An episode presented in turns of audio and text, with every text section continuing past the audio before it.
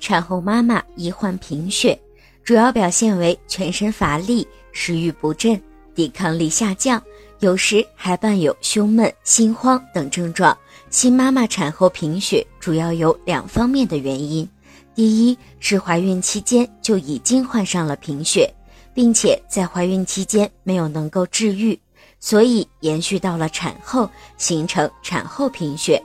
第二，则是新妈妈生产时大量出血，产后又没有得到及时合理的营养补充，造成产后贫血的情况。新妈妈在补铁的时候，不要忘记多摄入维生素含量较高的食品，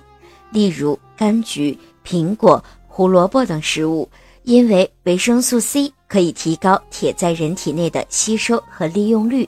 对补铁有很好的增效作用。如果您在备孕、怀孕到分娩的过程中遇到任何问题，欢迎通过十月呵护微信公众账号告诉我们，这里会有三甲医院妇产科医生为您解答。十月呵护，期待与您下期见面。